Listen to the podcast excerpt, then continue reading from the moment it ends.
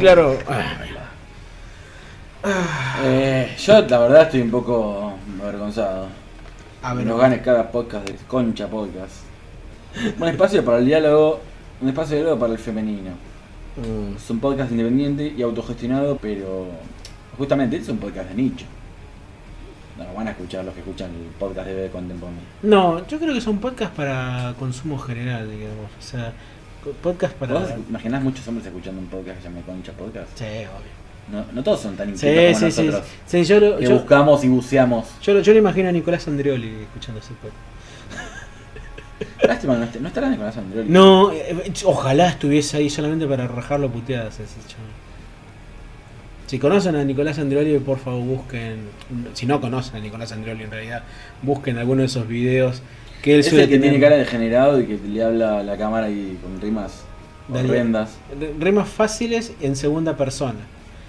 Siempre, y generalmente esa persona es una mujer, ¿no? Como diciendo cosas como.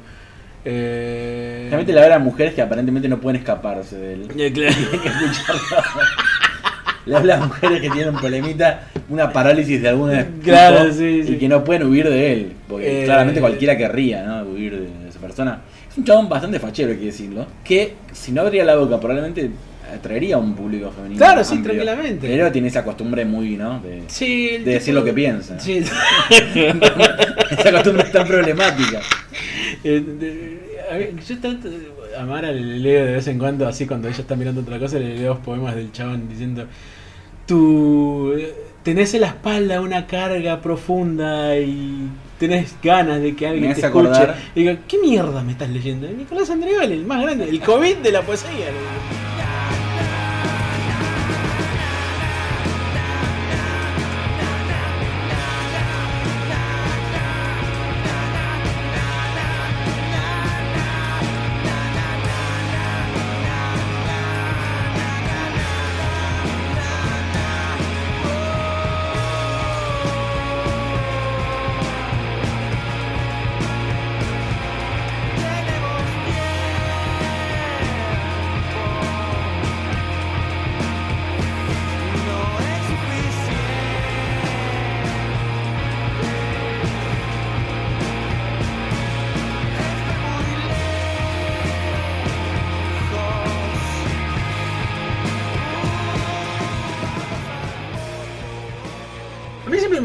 Interesó mucho lo que- todo lo que es referido, digamos, a la historia de lo que son los simuladores de voz. O, en todo caso, aquellas programaciones o máquinas que simulan voces. Estas cosas vienen ya más o menos de los años 30, digamos. de- de- donde había pequeños teclados en donde funcionaban como una especie de simulador de voz en donde podía reemplazar tranquilamente a personas que en aquel momento, digamos, tenían una, una disfunción vocal y no podían pronunciar algo. Mm, Después empezó a usarse todo ese tipo de teclados en este, distintos tipos de instrumentos. Este, y a partir de los años 50 o los años 60 empiezan a surgir distintos tipos de digamos de programaciones en la voz que permitían hacer algún tipo de modificación a lo que estabas cantando, ¿no? Mucho de eso, es- el más conocido de todos se llama el vocoder. El vocoder que lo van a entender mucho más fácil si escuchan a Daft Punk, por ejemplo. Lo. Daft Punk es el, grupo que más usa el vocoder, de hecho porque no cantan casi con sus voces naturales los cantantes de, de- Daft Punk, o sea, si bien cantan, su- su- sus voces no son, están como comprimidas, digamos, dentro de lo que es el, el, vocoder. Y mm, a lo largo de la historia ha habido distintos tipos de ese tipo de utensilios, digamos, si quieres llamarlo, para modificar la voz. También están aquellas que son, que son como micrófonos o como pequeños lugares donde se canta o se simula la voz de la, la- el sonido de la guitarra, como una especie, que- lo habrán visto muchas veces, es una manguerita que sale por debajo del, del, del- del micrófono y como que la guitarra pareciera que estuviese hablando. Se van a dar cuenta enseguida cuando ven el capítulo del Jalabalusa de los Simpsons. Eh, Peter Frampton. De Peter Frampton. Peter Frampton es el que más usó ese tipo de cosas a lo largo de su historia. Y ha hecho muchas canciones con ese tipo de... de- no, me sale flanger, pero no es flanger la palabra. Y ese tipo de, de- de- de- de- de cosas también están usadas, se usaron muchísimo tiempo en la historia de la música para tratar de llevar adelante, digamos, la, la, la simulación de una voz. A partir de los años 80, y con el auge, digamos, de lo que es la música electrónica, había un montón de bandas que aprovechaban, digamos, la idea de lo que es lo robótico, digamos, para llevar adelante su, su propuesta musical. Pero quienes más lo llevaron a un punto en el cual los robots tocaban Como se vivo. en esa época igual con eso, ¿no? El recursito de ¿De lo robótico? lo- la máquina, Ah, sí. lo cuadrado, lo- la repetición. Terminator. O sea, Terminator es la exageración de todo eso. Pero en la música en sí, quienes más llevaron adelante todo eso fue Kraftwerk. Acá es una de las 10 bandas más em, revolucionarias a la historia de la música, y me animo a decirlo por lo menos en el siglo XX. O sea, al Pero- nivel de- Pero decilo. Lo digo, lo vas a señor, decir, lo digo, decilo. lo digo aquí en Coso. O sea, lo pongo a la altura de Queen, lo pongo a la altura de los Beatles, lo pongo a la altura de, de no sé, de, de Piazzolla si querés. O sea, a un nivel Yo de- sigo comiendo mi helado. Sí, te sí, sí, miro, sí, sí, te lo, miro, ¿eh? lo sé. Y estás de acuerdo conmigo, yo sé que estás de acuerdo. A nivel de jazz, o sea, niveles de Y música, niveles de música que permitieron crear un género, o sea, y Kraftwerk, que se podría decir que son los inventores de la música electrónica, a través de lo que fue la gira de The Man Machine o The Man Machine, eh, el- su histórico, su histórico disco del año 78, llevaron a un punto tal el tema de la presentación en vivo con robots que los robots tocaban en vivo. Y es ahí donde me quiero meter. ¿Cuándo es el momento en, en el cual la los digamos las personas no humanas, digamos, si podemos llamarlo de esa manera, o no humanos, hacen música? Estuvimos hablando hace un tiempo de lo que era Reynolds, este, en el capítulo 11 pueden escuchar algo sobre la historia de Reynolds, y en ello comentamos que hay un disco de ellos en el cual está eh, ejecutado y cantado solamente por gallinas. Bueno, hay muchas bandas que no, es que han tocado con animales, pero lo que han hecho es crear algún tipo de software o programa en el cual se simula la música, perdón, se simula la voz. Y el cual quiero destacar apenas un par de minutos porque no quiero extenderme tanto, pero que pueden buscar este tipo de- de- información. Es una creación hecha hacia el año 2007 llamada Hatsune Miku. Hatsune Miku es básicamente un, em, es una librería de voz que, que ha llegado a ser incluso personificada. y es una de las, este, hoy por hoy en el mundo, una de las ídolas virtuales más importantes del Japón y también una de las más importantes del mundo. Este, su imagen es una imagen considerada y personificada precisamente a través de este tipo de ídolas virtuales que hay en el mundo y fue creada por Krypton Future Media con la voz de una este, de una cantante llamada eh, Saki Fujita. El tema es lo, lo in- lo interesante de esto. Hatsune Miku no existe. Es un anime. Y también es un software. Pero es un software descargable. Es decir, vos tenés ganas de hacer una canción y querés que Hatsune Miku cante tu canción, lo que tenés que hacer es buscar el programa, descargártelo y listo. O sea, vas y es un banco de voz en realidad la Hatsune Miku y programás la canción según lo que vos querés que ella diga, ya sea en español, ya sea en inglés, ya sea en japonés, en gitanjáforas, en lo que sea. lo interesante es que ha llegado un punto en el que se ha usado tanto la imagen, porque es una imagen como muy al estilo Sailor Moon, lo que tiene Hatsune Miku, y la voz de ella, que hoy por hoy creo que hasta el hasta esta época lleva más o menos mil discos grabados, más de 100.000 canciones registradas en YouTube, en distintas partes del mundo, y un Qué- montón de Qué videoclips. promiscua. Ah, una muy, muy promiscua, eh, más que eh, Buckethead. Pero, o sea, eh, ha llegado un punto en el cual se ha utilizado, digamos, la imagen de ella para poder hacer la música o hacer música y no solamente pop o lo que te imagines, puede cantar hasta heavy metal incluso.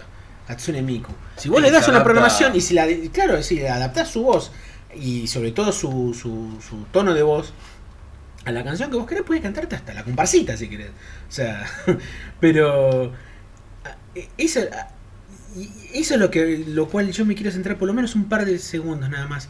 Que es.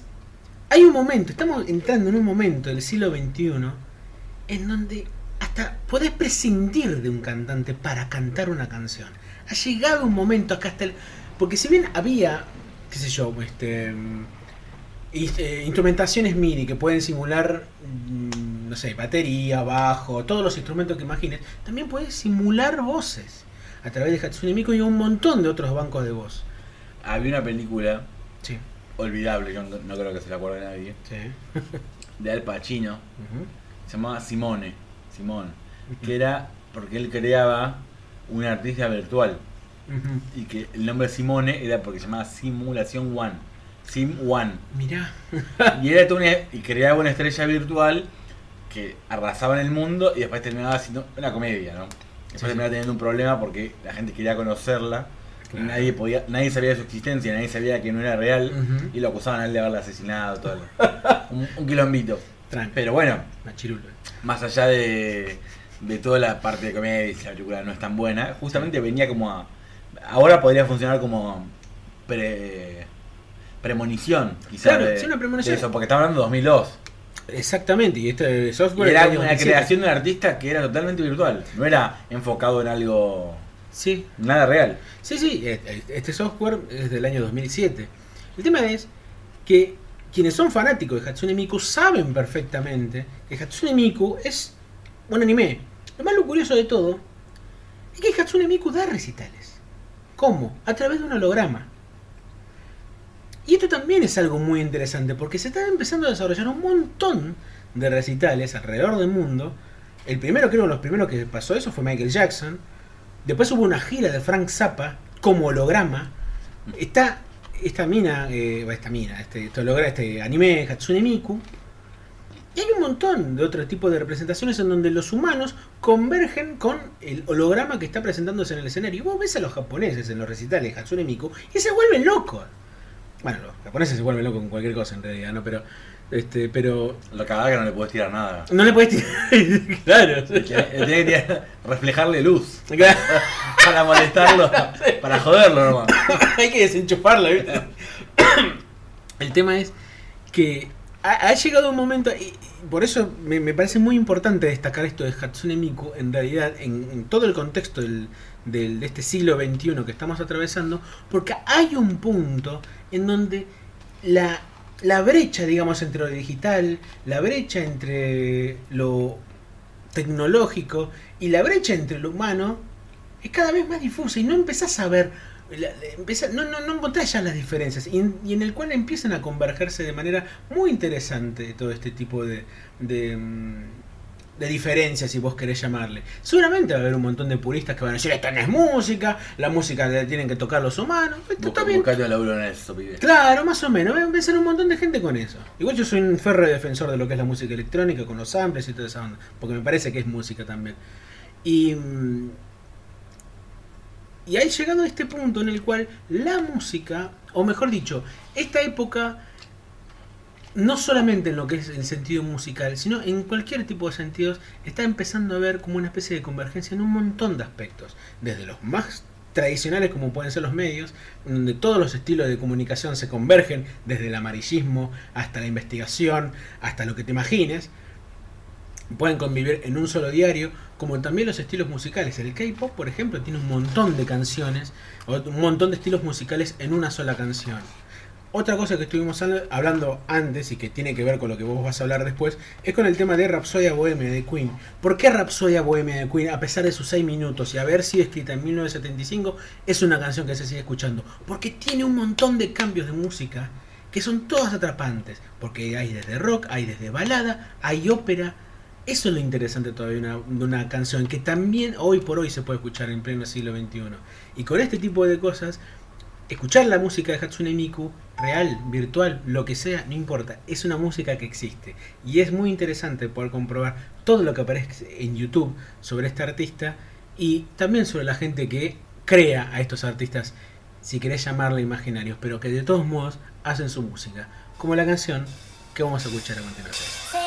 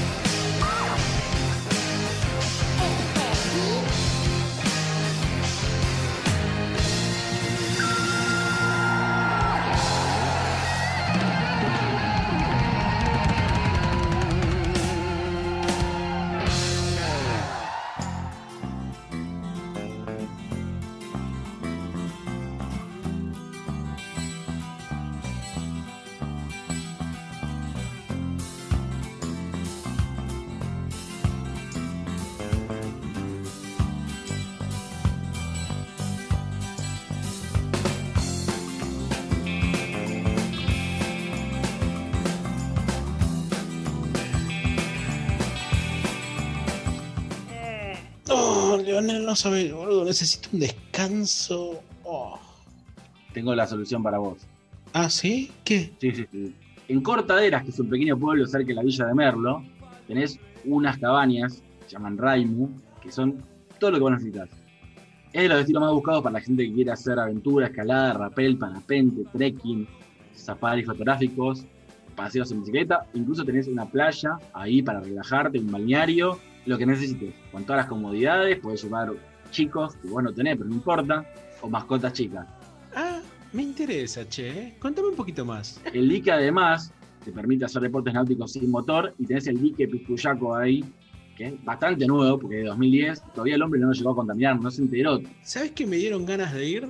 No tenés excusas, ya los vuelos están funcionando, podés ir a San Luis y te doy los datos. El Facebook es Raimu San Luis, Raimu San Luis lo buscas fácil.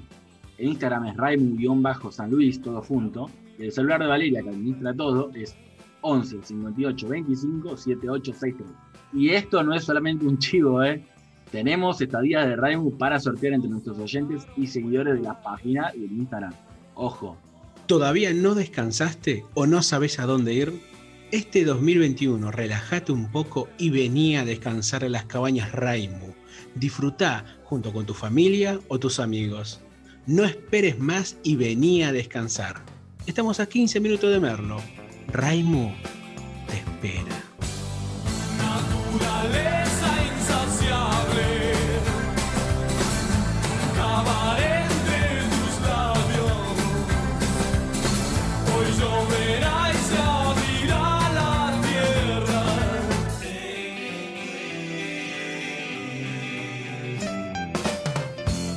escúchame, Mm, Julián, ¿Qué? estoy viendo mis 18.200 seguidores en Instagram Fua. y vos no me seguís. Ay, perdón, se me pasó. Ahora, ahora lo No, hago. ¿Cómo te, cómo te buscame. busco? A ver. Queen Lionel, Queen como la banda, Lionel como mi nombre. ¿Cómo es el tuyo? El mío es Julián M. Marcel. Marcel, como Marcelo, pero sí no. ¿viste? Ah, pero pará, ya que estamos chiveando, chivemos el programa. Tenés razón, nunca lo decimos. ¿Cómo nos pueden buscar? Instagram, arroba todo se puede charlar. Facebook, buscan como todo se puede charlar. Sí. Spotify, como todo se puede charlar. Y en YouTube tiene una lista de programas también bajo el nombre de todo se puede charlar. Pero no es el canal de Todo se puede charlar, sino el tuyo. Uno mío en mi lista personal que igualmente no van a poder ver mis archivos, así que no se preocupen. Busquen todo se puede charlar y van a aparecer todos los programas. ¿Y qué conseguirás de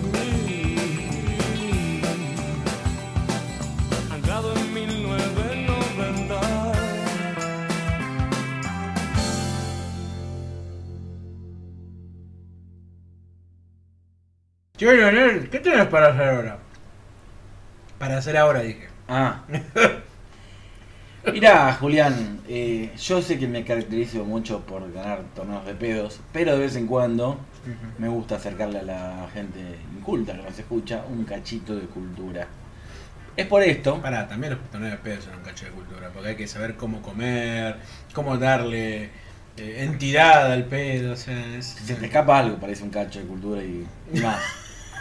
Eh, el tema es el siguiente, yo, eh, como vos bien sabes, tuve la fortuna de poder visitar eh, Londres en algunas ocasiones. Sí.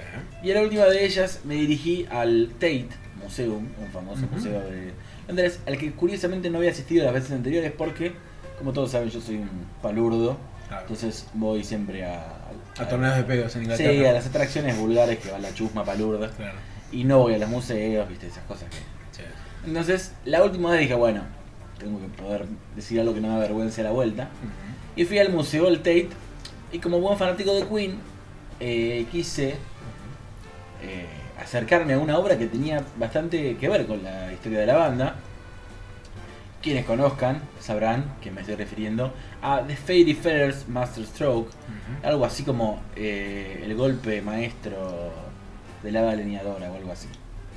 Eh, es una canción que pertenece a Queen 2, que para muchos es el mejor disco de Queen.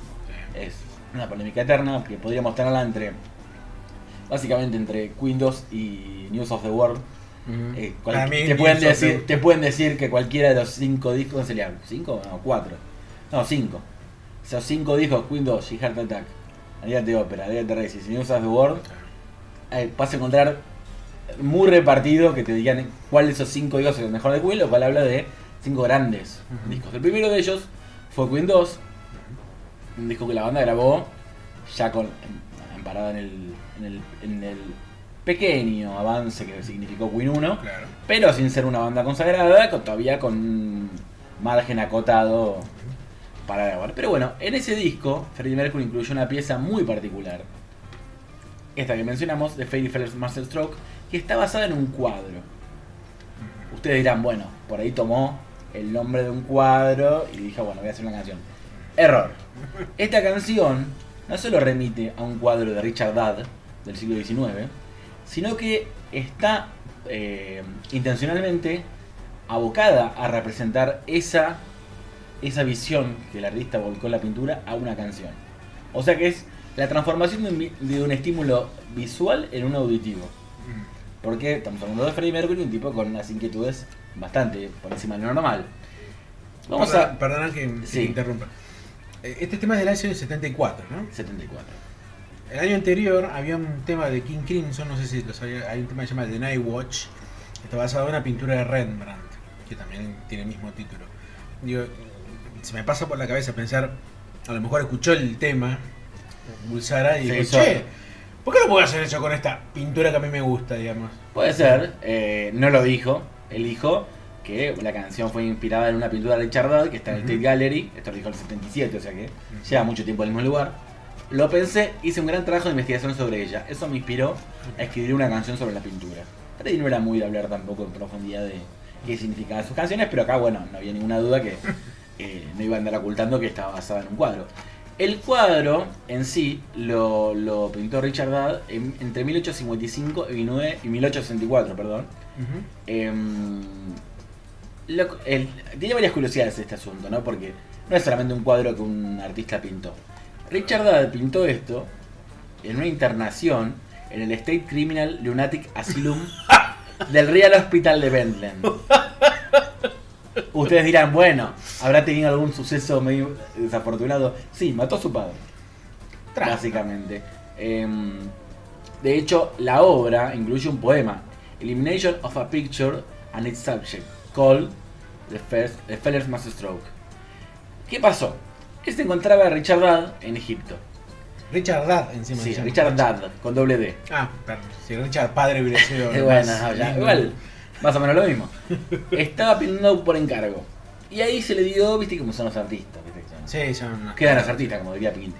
Eh, se le dio por experimentar con drogas como el opio Mm. y demás. Y eso le agravó una especie de trastorno bipolar que él tenía. Eh, imagino que en esa época no se llamaba eh, tra- tra- trastorno bipolar. No se conocía mucho del tema. Eh, y bueno, cuando quedó medio, medio, medio tocado.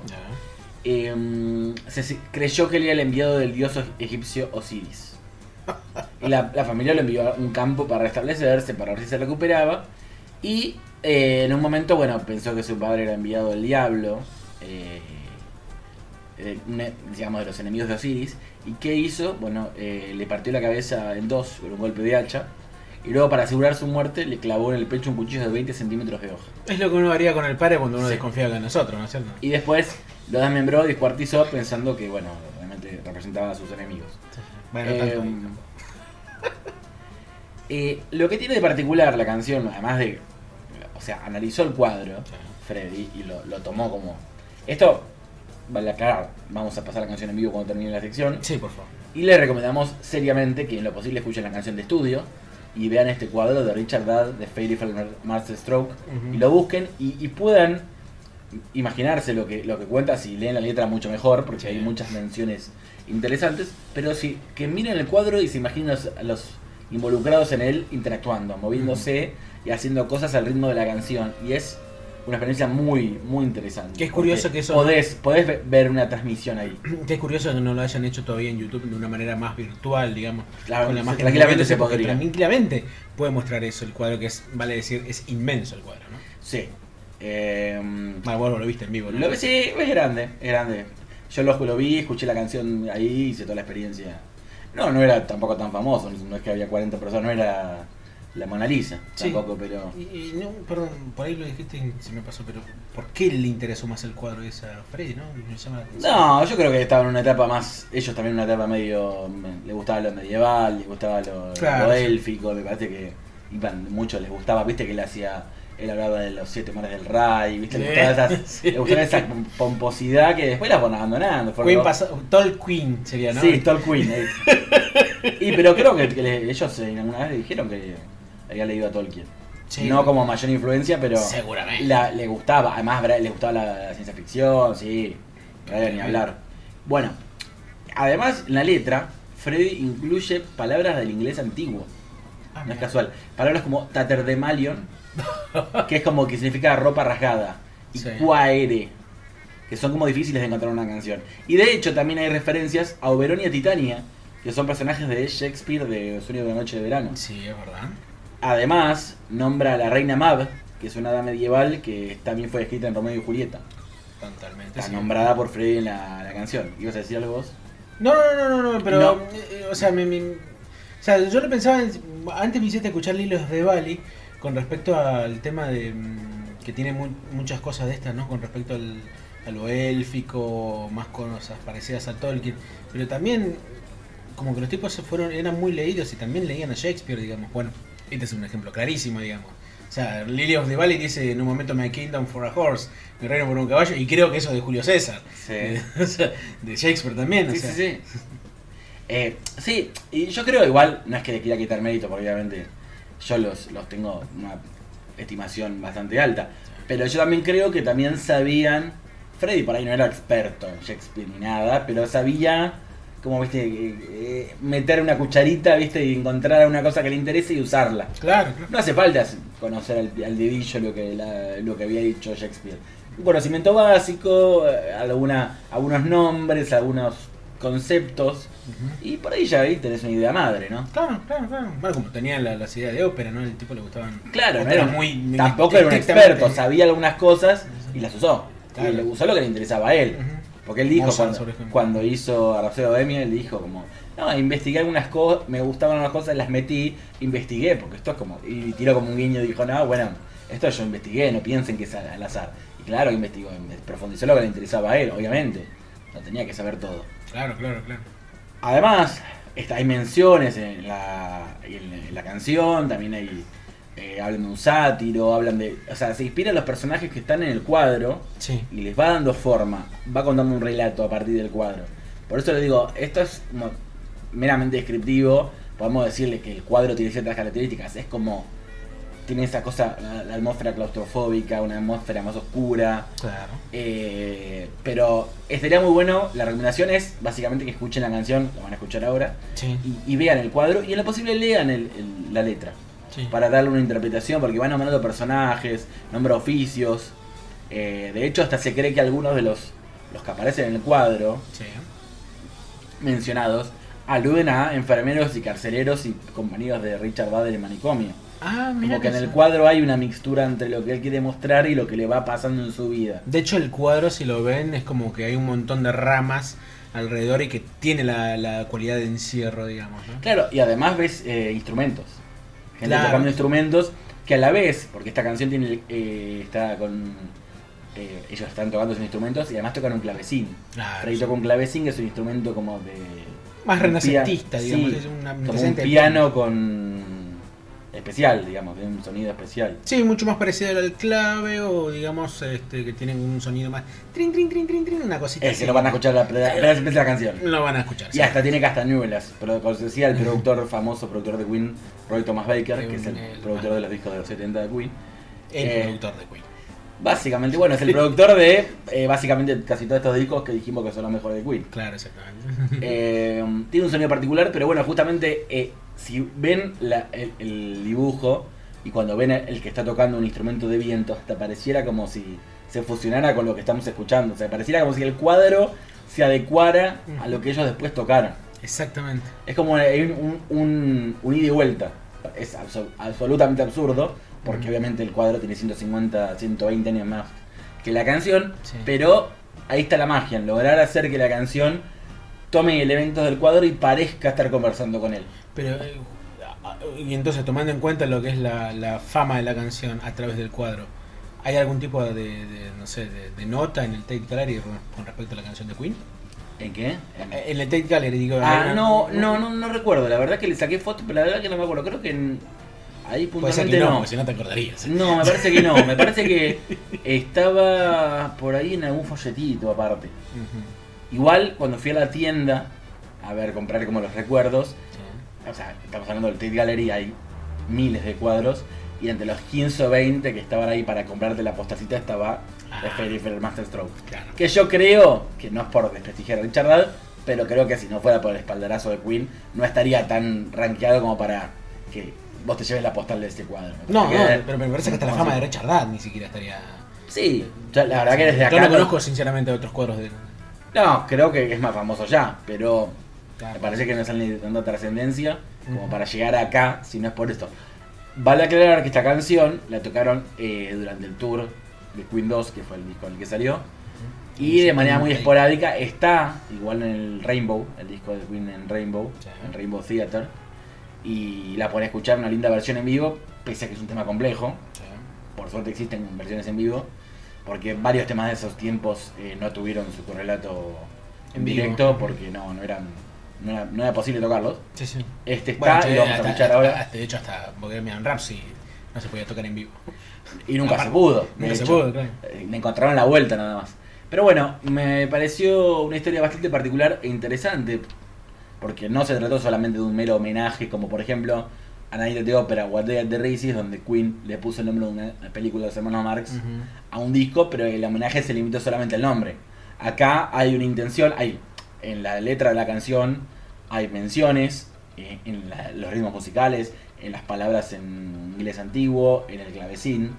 Hay toda una búsqueda de conversar con el cuadro, de interactuar con él y de retroalimentarse. Entonces me parece que es muy interesante la experiencia de solamente tres minutitos.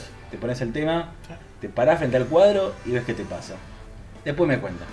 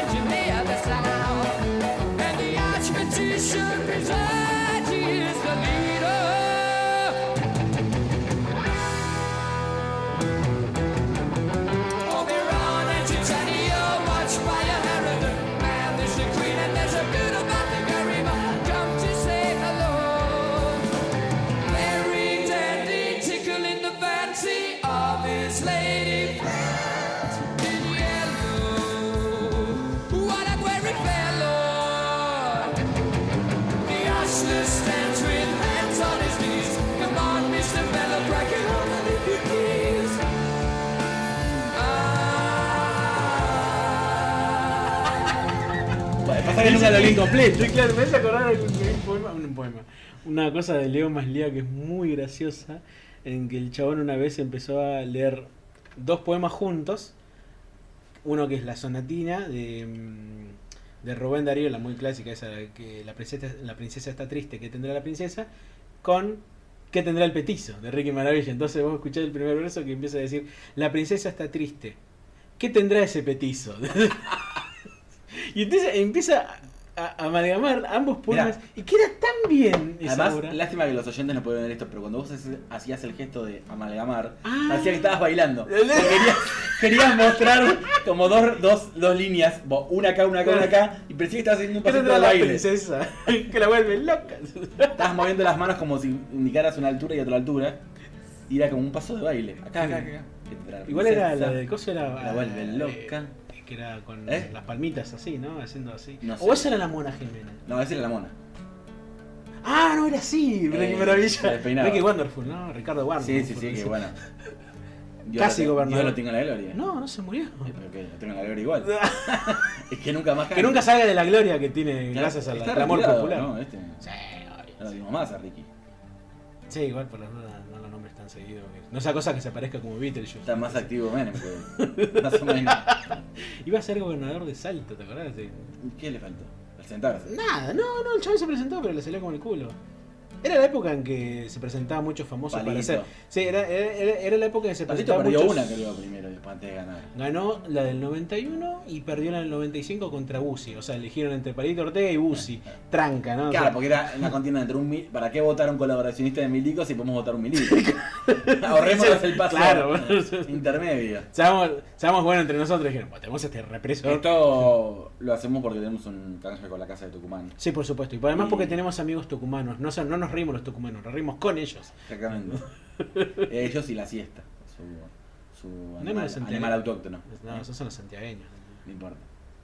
Hay que decir. Están al lado igual. Sí, no, no pasa nada. Igual es así, Tucumán. Tenemos que hacer chistes como. Es un patio. Tenemos que hacer chistes como de que somos. Empatizamos con el interior. No, tenemos baja audiencia en el interior nosotros. Sí, eh, Es un tema. eh, sí, bueno, dedicamos esto a la gente de Tucumán que seguramente nos está escuchando. Y nos está repudiando en estos momentos también. No así creo. No creo que hayan llegado hasta este No momento. importa, no importa. Voy a buscar el, ¿El qué? el helado. Uy, qué rico. Deja grabando. Después sí. Hay mucha materia acá, ¿eh? Ah, sí, sí. sí.